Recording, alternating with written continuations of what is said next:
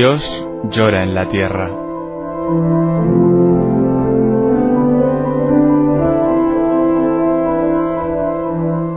Un libro en el que Berenfried van Straten, el padre tocino, fundador de Ayuda a la Iglesia Necesitada, recoge su experiencia cara a cara con el dolor, la miseria, el hambre y la opresión a lo largo de toda la geografía del planeta. Dios llora en la tierra, en el montaje y la narración de Roberto Jiménez Silva.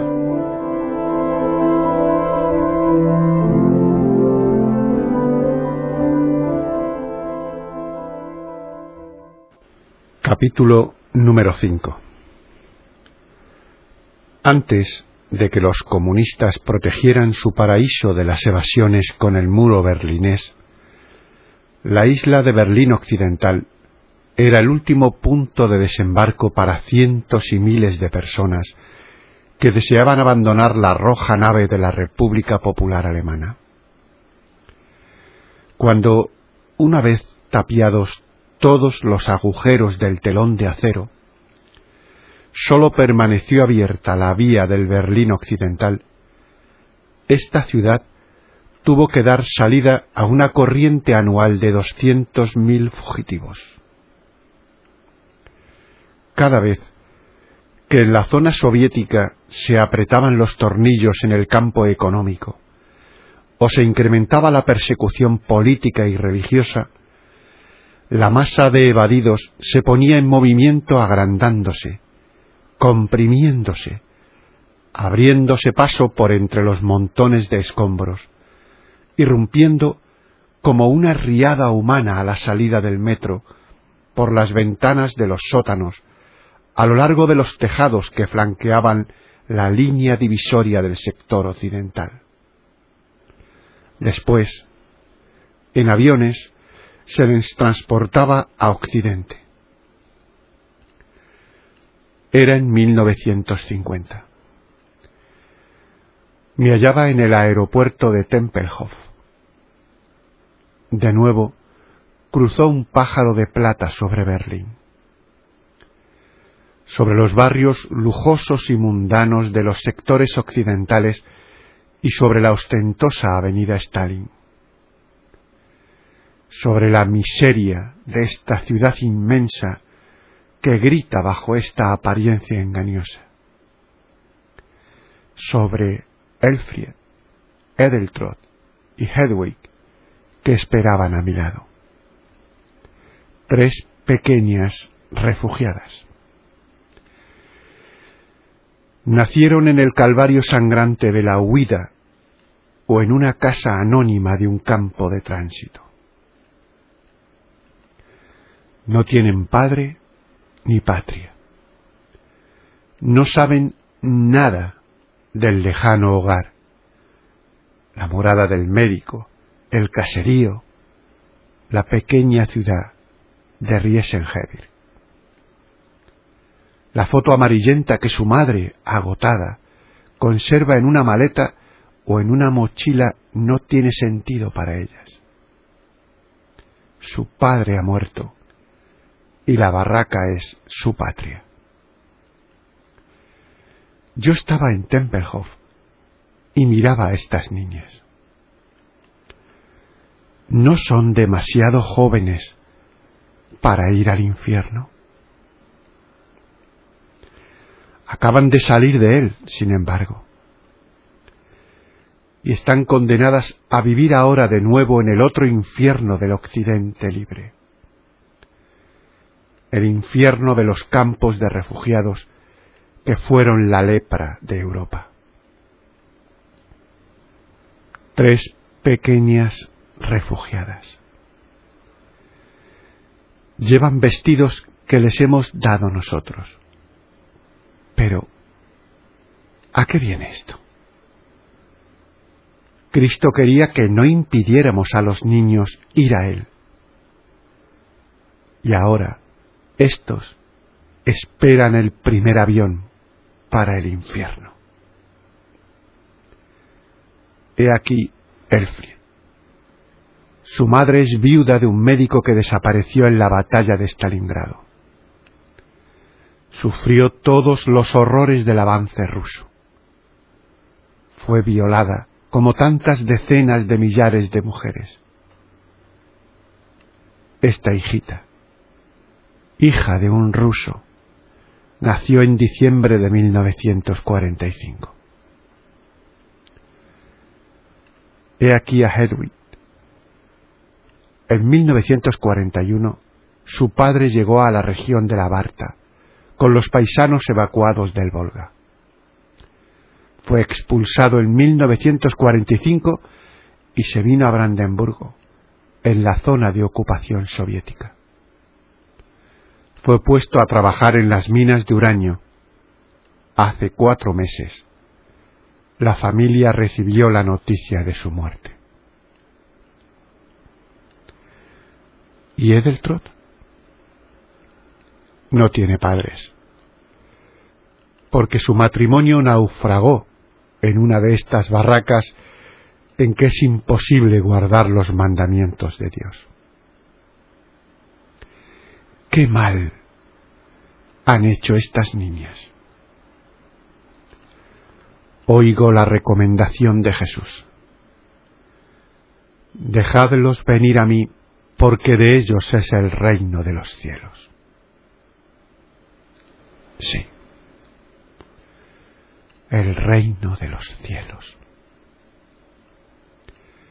Ellas volarán pronto muy alto en el cielo azul. El pájaro de plata las lleva por encima de altas montañas, de nubes blancas, con resplandecientes palacios de hadas y por encima de valles de nieve de una pureza cegadora. Con su nariz pegada al cristal, se maravillan al ver la magnificencia del sol y de las nubes.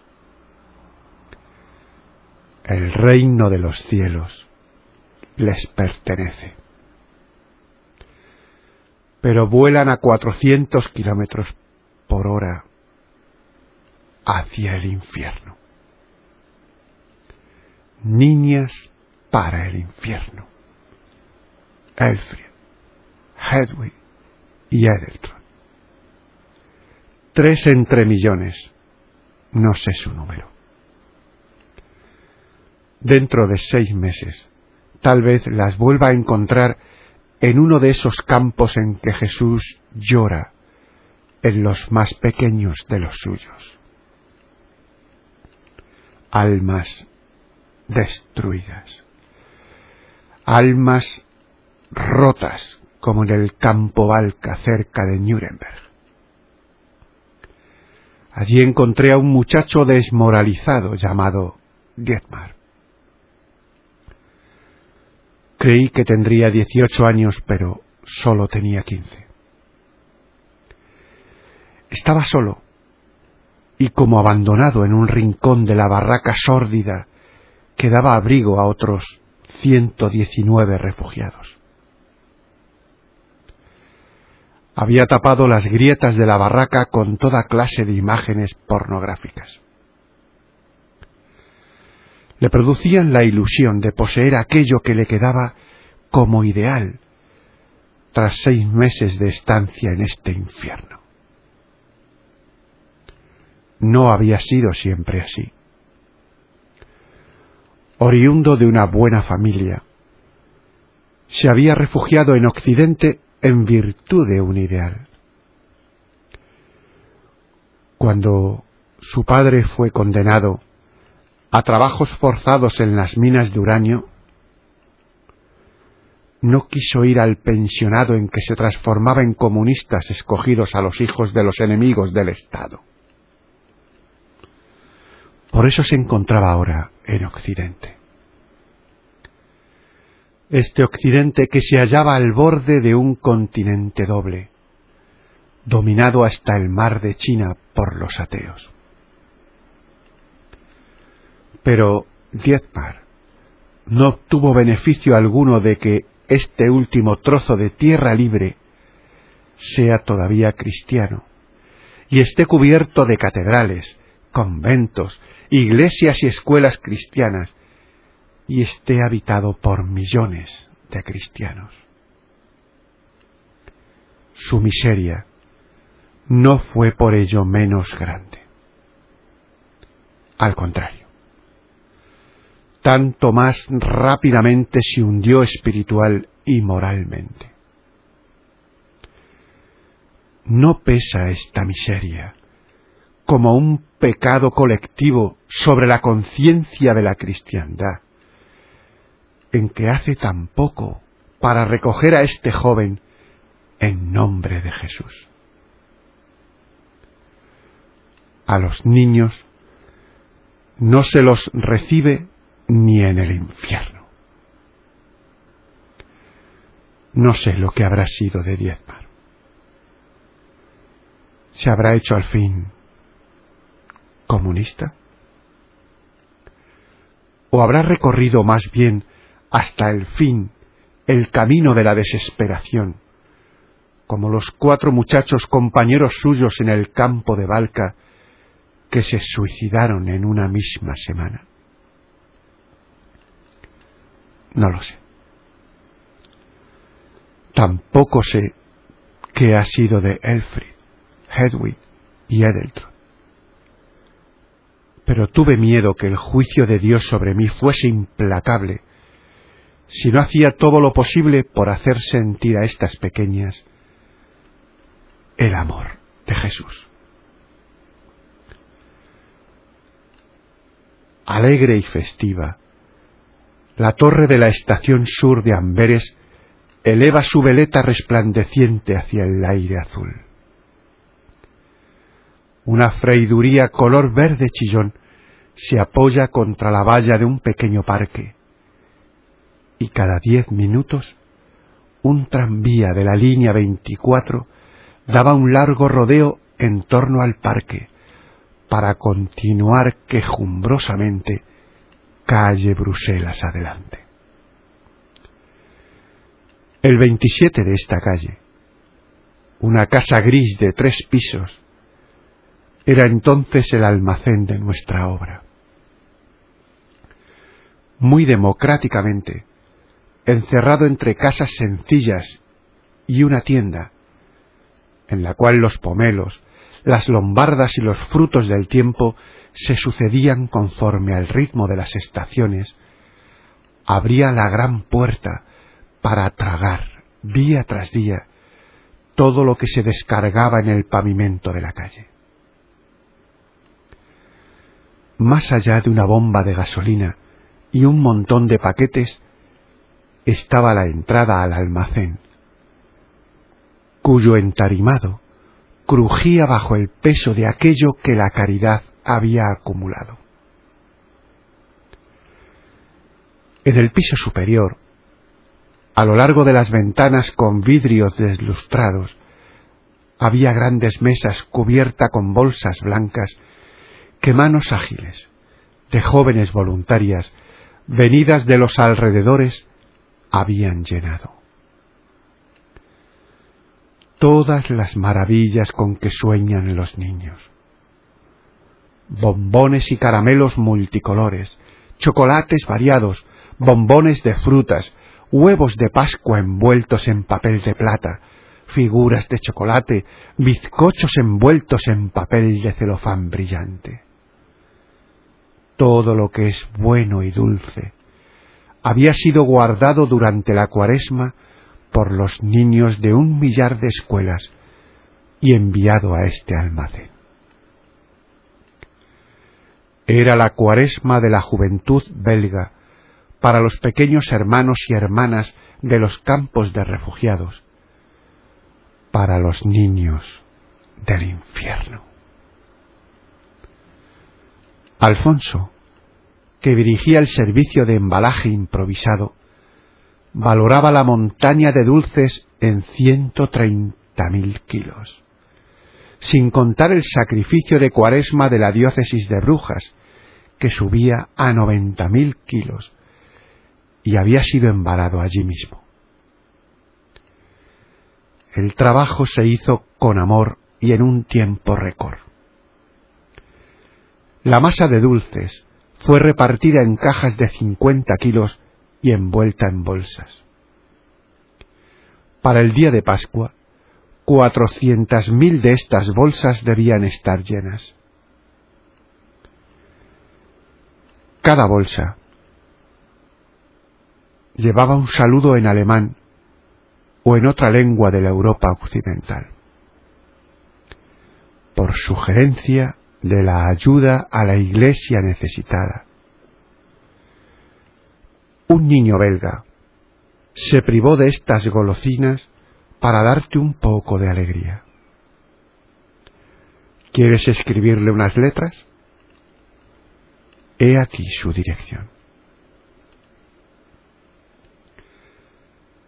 Embaladas en cajas o paquetes, estas bolsas fueron confiadas a las capillas rodantes, transportadas por camión a setenta y tres campos de refugiados o expedidas en pequeñas cantidades a la dirección de los sacerdotes misioneros que las habían solicitado para alegrar un poco las fiestas de comunión de los niños refugiados.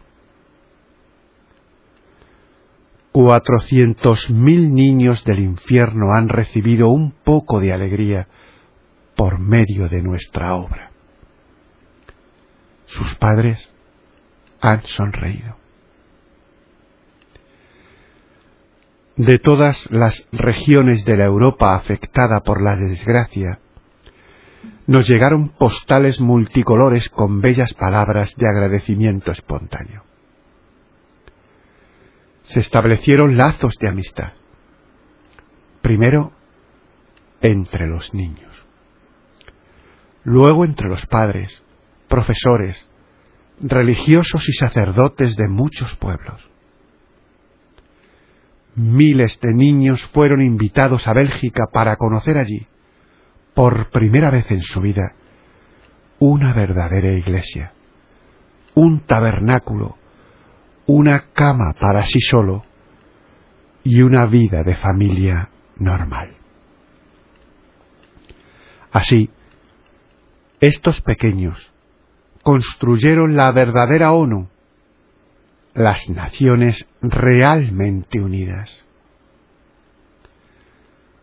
Más que los hombres de Estado y los diplomáticos, sus sacrificios, pequeños pero sinceros, han contribuido a realizar el último deseo de Jesús, que todos sean uno. Tal era el valor de una bolsa de golosinas. Y tal era el valor de una carta de niño como esta. Querido amigo desconocido, he aquí un saludo desde Hekeber de parte de Dietmar Schiffer. Una capilla rodante ha venido a nuestra aldea y todos los niños han recibido una bolsa de golosinas. Estaban muy buenas, sobre todo porque desde Navidad no había recibido nada semejante. Mi madre es demasiado pobre y con la ayuda que recibe solo puede comprar pan. Somos refugiados de Silesia y habitamos en una barraca con mis dos hermanitas y mi hermanito. Mi padre murió en Rusia. Tú has renunciado a tus golosinas por nosotros. Pero rogamos por ti y te enviamos a ti y a tus padres el testimonio de nuestro afecto y te rogamos que nos escribas. Dietmar Ziefeld supo del calor de una familia cristiana tan grande como el mundo a través de un hartazgo de dulces. Gracias a una muñeca y a una pastilla de chocolate, la pobre Rosa María se enamoró de Dios. Bastan un poco de bondad y otro poco de ingenio organizador para dar a dos niños tierra en que afirmar los pies y para que sientan por encima de sus cabezas un techo espiritual. ¿Qué les habrá ocurrido a Elfried, Hedwig y Edeltrud? ¿Y por qué Klaus no encontró su sitio en el occidente cristiano?